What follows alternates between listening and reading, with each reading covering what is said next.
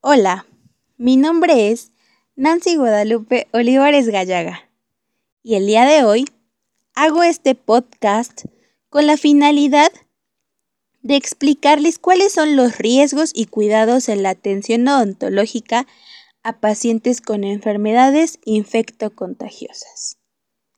Comenzamos. La atención odontológica representa una constante exposición a riesgos, adquirir alguna enfermedad, a las cuales el profesional se encuentra sometido en su práctica diaria, al estar en contacto con el paciente. Entre los principales riesgos se pueden clasificar en riesgos biológicos, físicos y químicos.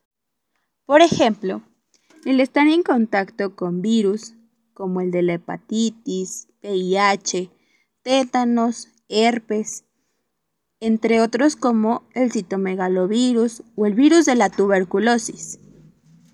Enfermedades bacterianas, exposición a radiación, funciones accidentales, respuestas alérgicas antes a, a desinfectantes químicos. Entre los cuidados que se deben considerar es el uso importantísimo de barreras de protección tomando en cuenta que el paciente debe ser considerado como potencialmente infecto contagioso y se deben poner en práctica cuidados extremos por parte del profesional.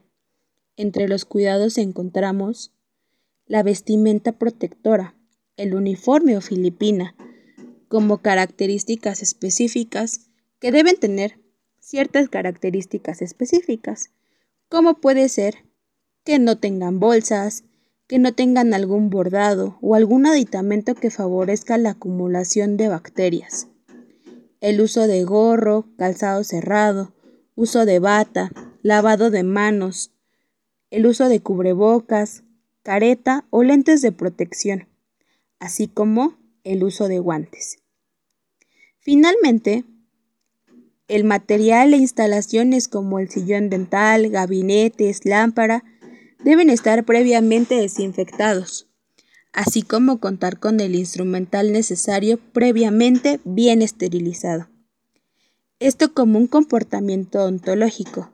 Sin embargo, nuestra tarea no termina aquí, pues debemos considerar nuestra postura ante nuestros pacientes y trabajar como un ejemplo.